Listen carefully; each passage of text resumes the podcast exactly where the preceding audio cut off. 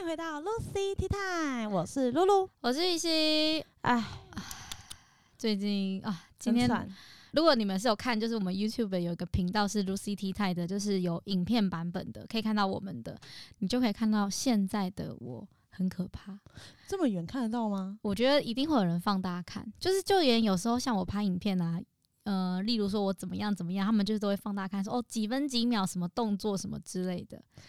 可你眼睛那么小颗哎、那个不是是你没有你你刚刚一直看，就是我这一颗针眼已经长了五天了吧，都没有消，而且我觉得它很不像一般的针眼，就是它感觉很像是一颗痘痘长在外面，就是一般的针眼感觉是从里面，你知道吗？它是长在外面的感觉，然后我都没有去看医生，我其实以前还蛮常长的，所以嗯我就是呃以前长我就是都买成药，我就一继续拿以前的成药来擦，结果擦了几天，它还是一粒在这边，我就觉得好烦哦、我觉得可能年纪越大之后，而且那个药效可能也没有那么强，真的要去看医生。而而且我前几天还发现我其中一罐过期，我又再去买了一个新的一罐。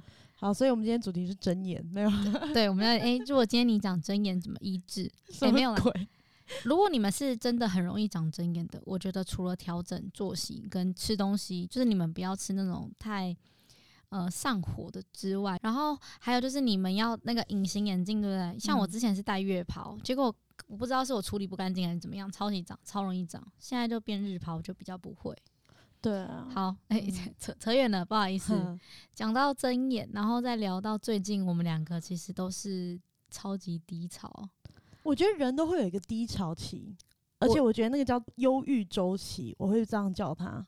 哦，对，而且每年你有没有发现，每年的三四月都特别的低潮，就是过年后，就是会一突然一股这样整个倒下来。而且因为因为你是工作啊，可是实际上啊，真正我告诉你哦，其实有一些忧郁症的人，反而是冬天更忧郁，你知道为什么吗？为什么？其实忧郁症的要多晒太阳，太阳它会散发出一种就是一个里面会有一个成分在，然后就是会晒在你的皮肤上，你可以吸收到一些钙啊或者什么的。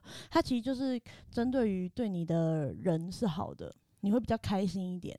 可是真的你太忧郁，你就不想出门，然后你又不想晒太阳，哦 很恶性循，环呢、欸懂意思。好啦，我们今天就是要来聊一下，其实我跟露露最近就是我们都觉得不太顺，然后讲到不太顺，就是前阵子露露有跟我说，你相不相信水逆？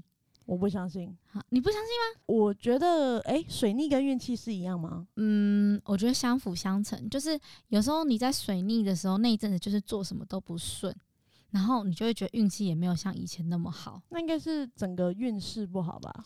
对，应该可以这样子哦说。就因为可能有看过我频道的人知道说，哦，我有忧郁症，然后整个情绪就会更放大，很可怕。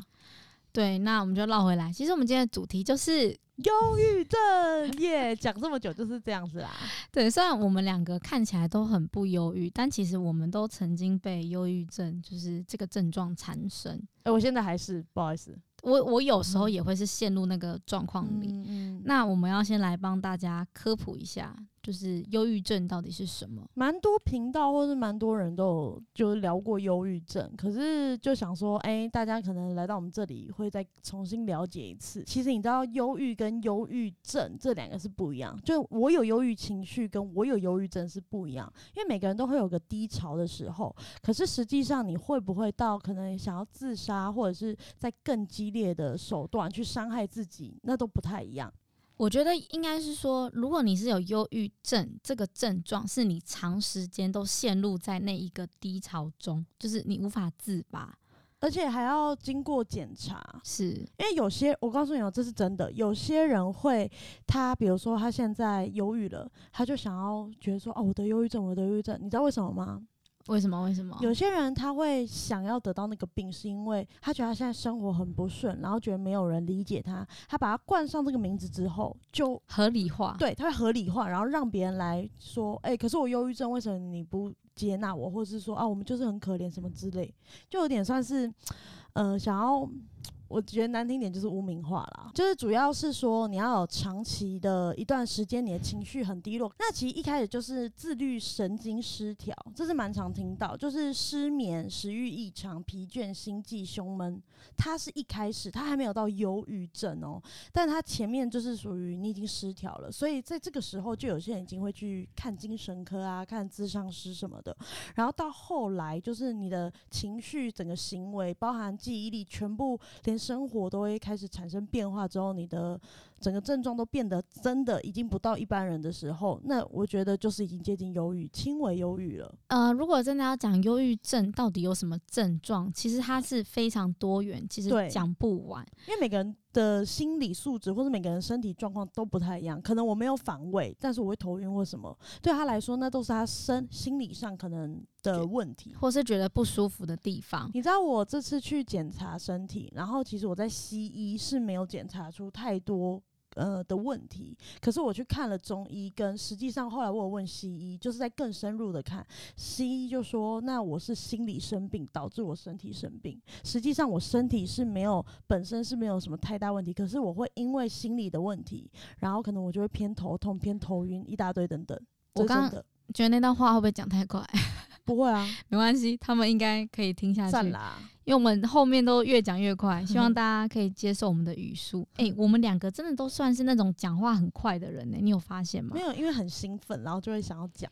嗯，因为这个主题，其实我当初提出来的时候，露露就说这个主题他很想聊。但是因为之前一直没有管道可以去聊这个主题，所以他一听到有这主题可以聊，就整个超开心的。今天是你的天下，好爽好爽。好，那我们前面就大概讲了一下，其实忧郁症，然后跟什么是忧郁症，还有忧郁症大概的症状之外，我们现在就是要来讲一下忧郁症的话会造成就是怎么样的影响。那我自己先分享一下我自己的例子好了。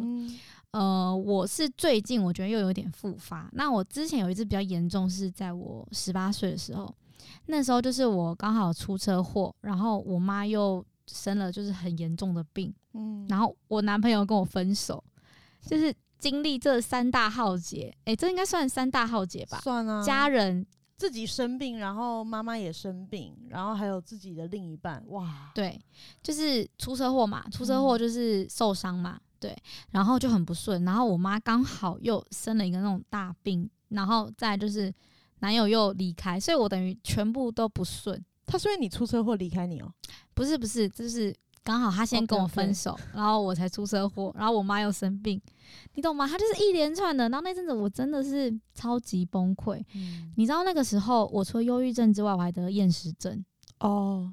会，而且是相辅相成。而且我是先厌食症有这个症状很严重之后，我去看医生才说我是这个再加上忧郁症。嗯，因为那个时候我几乎哦每一个晚上都睡不着，很痛苦。就是我其实已经很累，我知道我超累，可是我躺在床上我是没有办法入睡，然后我没有原因的就觉得很痛苦。嗯，然后又会一直去想我妈的事情，然后我。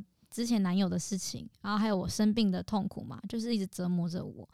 然后我那个时候一天哦，大概就是食物量吧，一整天不不吃不到一颗拳头，就我的拳头，我觉得我已经够小了吧。所以那时候是你最瘦的时候吗？那个时候我几公斤你知道吗？三十七、三十五、三十七，跟我一样，真的，我忧郁的时候也是三十七。哎，三十七公斤。你你们看，现在露露，你现在四十左右对吧？对啊，她现在四十，你们都觉得瘦到不行。我那时候三十七，你知道多夸张吗？我完全胸部原本就够平，是就是整个是平坦的，就是不用穿内衣那种。嗯，然后我的肋骨这边呢，我都不用，你们一般可能举起来就会有肋骨嘛，比较瘦的女生，我都不用举哦。就已经露出一节一节，全部一节一节。然后你知道我的腿多细吗？就是感觉一折就会断那种。然后我那时候还很长，因为我厌食症不吃东西，所以导致什么？我钙跟铁会缺乏，你知道吗？对，我晚上很常痛到抽筋起来。哦，那是很严重。对，然后后来是我妈看我这样，她就说不行，她就先带我去看医生。后来医生检查之后，她就说，除了是我厌食这件事之外，其实都是来自于。心里的这个忧郁，那这个忧郁从什么来？然后我就咨商了很久一阵子的心理医生，然后包括有搭配吃那种，你知道安眠药分两种，一种是一开始是比较轻微的，然后吃一次你没用，他才会给你就是正常的安眠药，嗯，然后后来就是吃吃吃到后面都没有效哦，然后我就是快乐不起来，然后我觉得我这样子也把我身边的人搞得很累。因为假如说我不快乐，然后我又不想骗我的家人，我一定会把我的这种悲伤情绪给他们，那他们也会被我搞得不快乐。可是如果我今天想要隐藏我的不快乐，在他们面前表现的很快乐，我自己就很痛苦。对，确实，所以那个时候我完全就是没有办法拿捏。可是刚好那个时候，就是我有一个高中同学，他就可能看到我这样，他也觉得就很不 OK，他就问我说：“那还是我们要不要去美国？就是因为那时候那种游学团，他说嗯你要不要去出出国走走这样。”然后后来我我觉得我妈也很支持我，她就觉得说，她也觉得我现在应该是要去放宽心灵这样。然后那个费用超贵的哦，好，我印象中好像二三十万。，Oh my God，那时候我也还没开始赚钱，然后我妈就说我没关系，因为她觉得说，因为我那时候已经是完全没有希望，也没有想要干嘛了。那我竟然有一个念头是我想要出去玩，她觉得那就是一个转机，嗯，你知道我意思吗？懂。结果后来我出去美国之后，我认识到了很多人，跟见识到了这个世界，我觉得我就慢慢的心里就想法转变说，哦，其实这世界比我想象中大这么多，然后还有这么多人，就是这么努力或是这么开心的活着，为什么自己要这么悲观？所以我是在去美国之后，才慢慢的越来越好。结果回来之后就正常了。就完全就是都没有在依赖那些，而且因为我去美国嘛，之前可能忧郁症是不是会把自己关在家里，是可能就你可能就只有玩玩游戏，或是就是一关在家里都不出去，也不跟人社交。那因为我那时候去美国游学，你会强迫跟那一些人互动。就尽管一开始你可能是稍微比较封闭一点，但久了大家都是比较乐于跟你相处的，所以嗯到后面就是慢慢的你也走出去，再加上每一天的行程也都很多，你可能户外啊、室内都有，所以慢慢的我觉得我就走出去这样。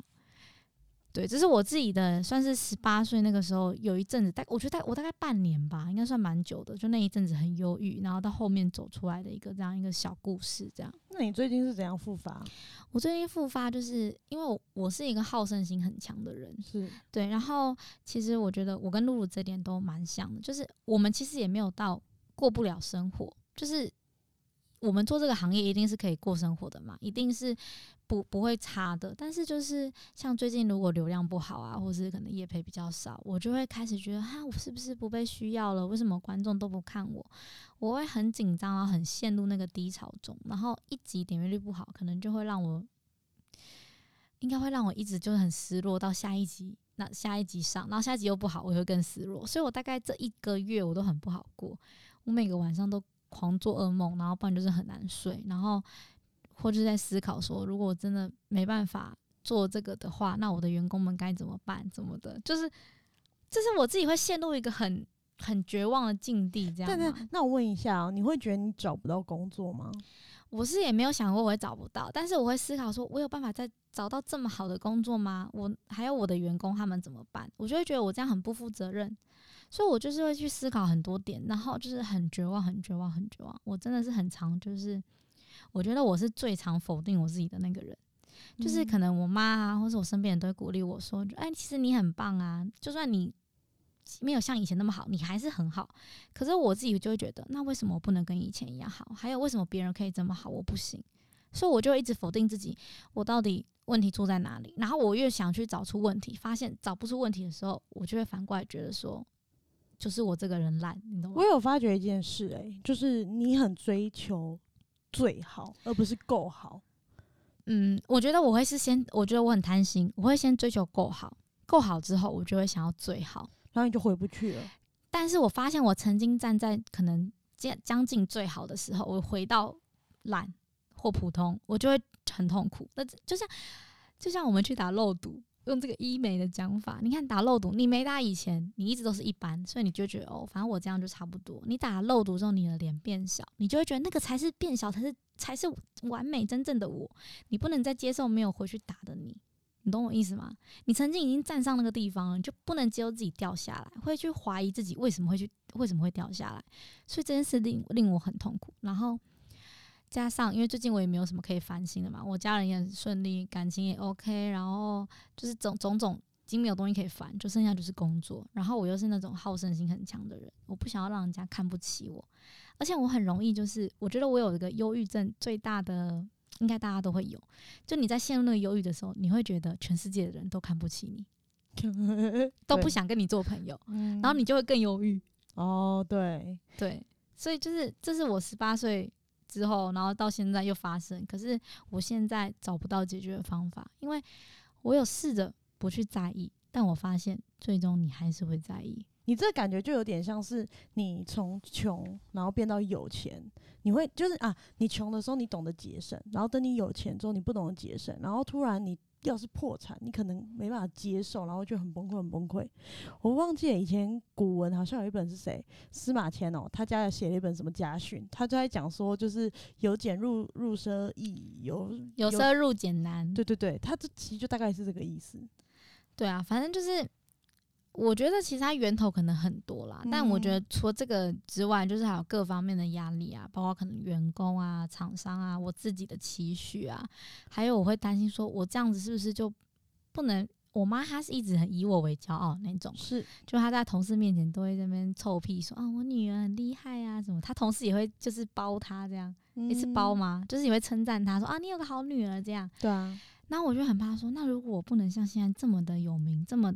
的会赚钱的话，我是不是就不是他骄傲的女儿？我觉得我会陷在这个泥沼里，你知道吗？那我觉得其实你不够常跟自己对话，是因为我觉得我是一个很常跟自己对话的人，所以其实我觉得外界的言语其实比较难影响我，都是我自己看不起自己。就像你讲的，然后那所以换我说吗？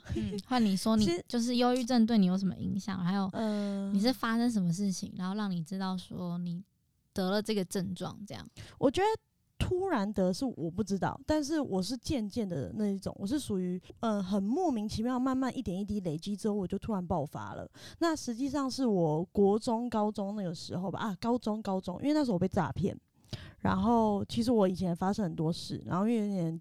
跟家里有关系，但不想要把它拿出来讲，所以其实家里发生很多事，然后我就会觉得我的人生整个很不顺，是真的不顺。就因为那个时候我有一两个比较要好的，他们就是跟我一起度过那个期间的时候，他们都会不能理解为什么你可以这么随，或是你怎么会发生这么多事，就是你明明。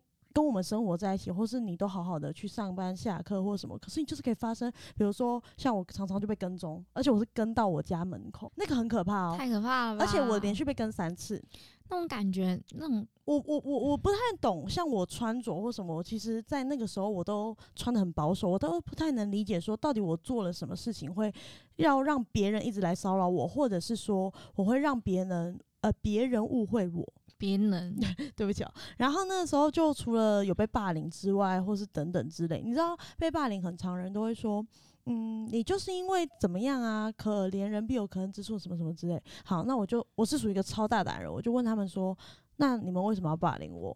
有些人是说，哦，因为我也不想被霸凌，所以我霸凌你。然后另外一个是说。就我觉得这是更多人会讲的话。那霸凌你的人，就是觉得单纯就是看不爽你，或者是说就觉得你做这件事情就是不对我的胃口。可是这就是很主观。然后因为他势力比较，他比较会交朋友，他比较有那个权利或者什么，有学长姐造，他就有那个权利来压榨我的概念是一样。所以我后来才了解，有些事情是。我不知道我做了什么的时候，我去问，然后连别人都告诉我，其实你没做什么，就只是你的个性我不是我喜欢的。可是我也没有主动伤害过任何人，但我却成为了别人的众矢之的。所以在很多这种哩哩扣扣下来之后，我就开始有点暴食加厌食。我是先厌食，然后。瘦到三十七，因为那个时候被诈骗嘛，然后我还吃去吃厨余饭啊什么之类，我是真的，我没有在跟你开玩笑，其实也不会不不好吃啊，就是饭这样。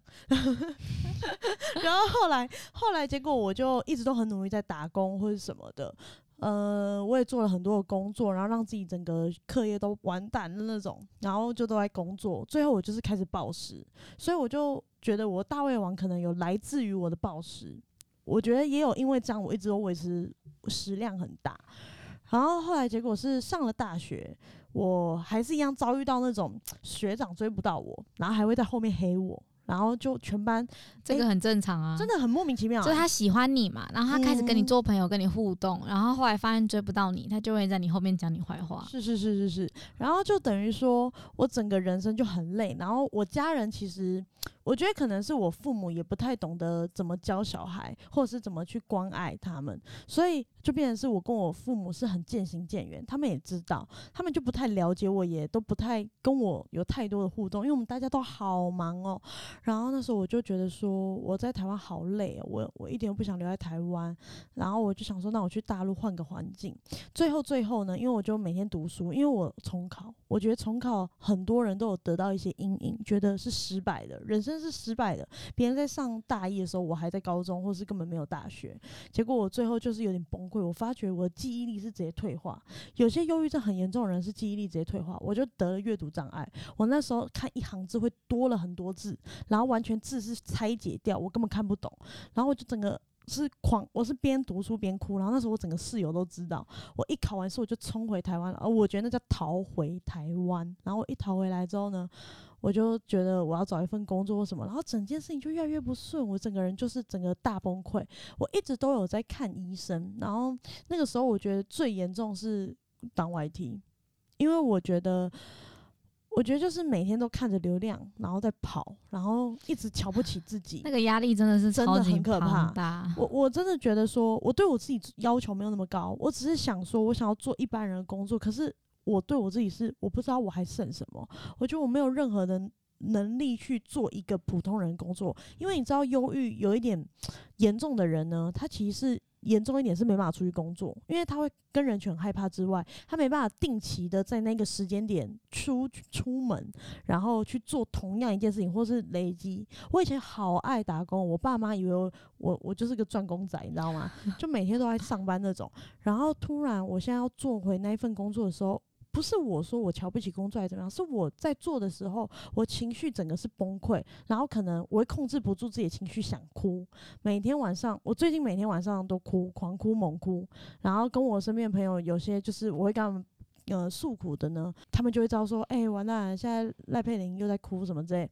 其实我也不是说我要让他们知道，只是他们都说哦，就我还剩他们，他们也愿意接纳我。是，嗯，其实那时候真的很严重，每天哭，就像你讲做噩梦，很可怕、欸。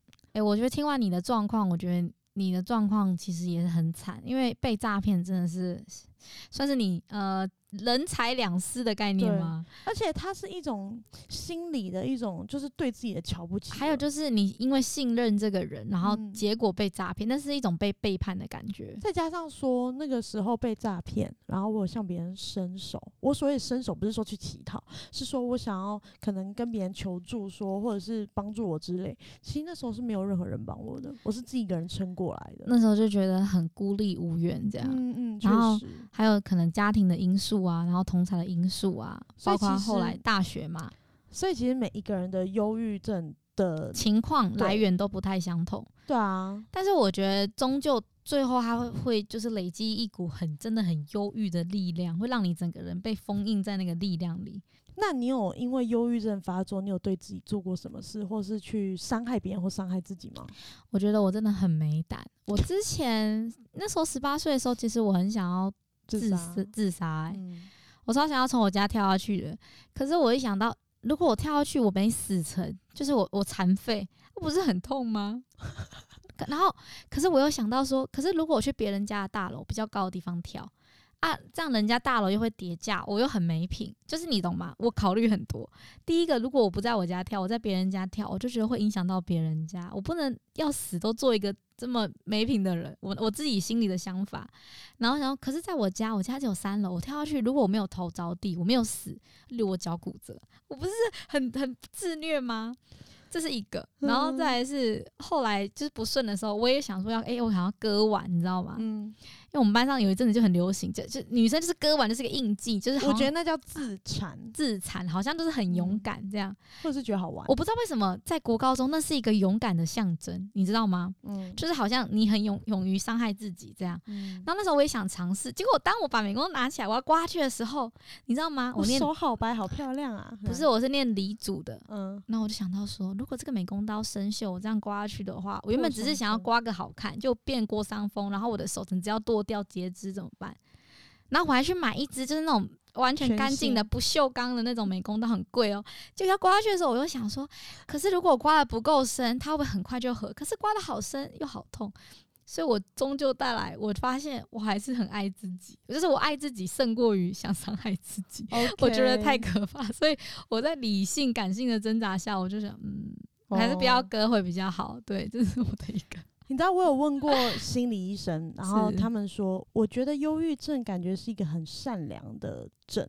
我所谓的善良是在你刚刚讲的那些部分，因为我就问他们说，是不是在某些像焦虑或躁郁，他们如果发作，他们是不管任何人，说不定一拳就猫过去。可是忧郁症不是哦，忧郁症都是在自己的世界里，就是觉得。哦，如果我要死，我不要去影响到别人啊！如果跳下去，下面有人走过，不就害死别人或什么之类？这些我也想过。对我就是我会去思考这一些。对，因为我觉得是说我自己的问题，为什么我要去带给别人麻烦？我还是自己跟自己这样。那实际上像我的话，我就比较激动一点，比较极端，而且我父母都会被我吓到。就我像看医生嘛，然后有时候就会带回来很多药，但我一个不爽我就不想吃，或者是我觉得我心里不舒服我就不想吃，就会抗拒那个药。后来就我就囤了一大堆之后，比如说像我跟我父母吵架，我一个不爽我就直接把所有药砸我嘴里，然后我父母一你吓你你这样很恐怖哎、你这样子你这样已经不是善良的忧郁症了，你不是善良的艾尔迪亚人我，没有善，我没有对我父母干嘛？你不是善良的艾尔迪亚人，不是，你是恶魔的艾尔迪亚人。不是，你知道？然后我我是荣誉马来人。好，他已经听不懂，他我当然已经听不懂啊，白痴、哦，他他听不。懂，因为他没看《进击的巨人》。我哎们今天原本是想聊《进击的巨人》，结果他竟然没看。哎、这个番你怎么能不追？好了好了，我追完他好不好？烦了 回。去给我追。好，继续。然后我就我爸妈吓到，是过来立马直接推倒我，然后把所有的药，就是用手把我就把那些药挖出来。所以我那时候我喉咙有一阵子是没办法拍片，是因为我喉咙破掉。然后可是怎么讲？有些人这样听就会觉得你好像在情绪勒索，但是就很尴尬的是，因为你是有这个症状，所以他们没有办法嗯我觉得他们是没办法理是理解。对对，而且有些人也是对于自杀这个行为是很觉得否定。是对然后我那时候，我觉得是因为我爸妈跟我吵吵太凶，当下我有点失控。可是实际上，如果爸妈不跟我吵架，或者是他们就算吵，我立马转头就走的话，我都不会有任何在他们面前产生情绪很崩溃。我都是自己一个人在房间，然后哭或者是怎么样，然后太失控太失控，我就会像你讲的，我就可能会想割腕或什么。然后我真的有一哎，度觉得，割割腕会痛吗？我看呃到，哎，这你的左手是可以秀的吗？可以啊，我看到露露的左手哦有一个有一个记录，哎，哎你这很多条，你这几条你有算过吗？这样，你要看当初的样子吗？你这几条你有算过？我没有哎、可啊，你是用什么割？美工刀？我用美工刀，干净会的美工刀，不会不会很？痛？呃，我老师不能用生这锈的哦，最干好痛哦！不行不行这个也，是最当初的，跟你很害怕、欸，我你怎么回事？我很害怕。啊所以其实今天我不是真正的忧郁症患者吗？不是不是，我不敢割啊。然后、哎，我看刚刚那个鞋那个很可怕吗？那个那个不能播，哦，不能播好，我会帮你黑色马赛克。对啊，这个你要割多深啊？他就是几乎已经到中啊间、，你在你不怕说你没有点，你没有掌握好，割到动脉怎么办那？就死啦，我正合我意，真的是这样子想的。你知道那时候真的是一下去的时候，你说会不会痛？我告诉你啊，如果你没有到很很失控、很失控，你割的时候真的会，该好痛哦。可是你知道我那时候情绪是失控到我的脑子都在告诉我，你就是不应该活着啊！你为什么要留在这世界上？你到底有什么用？你现在活着每一个吸的空气都是浪费。然后那时候真的会就觉得说自己真的很没用，我到底为什么要这样？那个情绪失控到不行的时候，你下去的时候几乎是没有感觉。所以我觉得那才是让我最害怕。我很怕我真的就是控制不了自己，然后这样。嗯，那时候好家在是我我一个的时候，我就有先跟我朋友讲，因为我想要确保说，就算我死了或怎么样，都都还有人知道或者什么的。是因为我有跟我朋友讲说，他们都希望我死之前一定会跟他们讲，我不会让你去死的，我会冲去你家。我们就一起转行。好，好啦。啊什么？我觉得今天我们先聊到这里，因为我觉得我们 OK 先分享到我们可能做我刚对我刚被吓到了，我们接下来要下集就再来分享，继续来讲一下这忧郁症。好，那我们这集就先分享到这边。如果想知道更多有关忧郁症的资讯，就是我们两个之间的讨论的话，嗯还有我们下集会聊的是说，呃，可能身边的人到底该怎么协助，然后对于忧郁症我们还有什么样的想法，想要知道的朋友们就是可以等下礼拜的下一集喽。那我是雨熙，我是露露，谢谢你们今晚的收听，那我们就下一集见喽，拜拜，拜拜，祝祝们好你们个眠。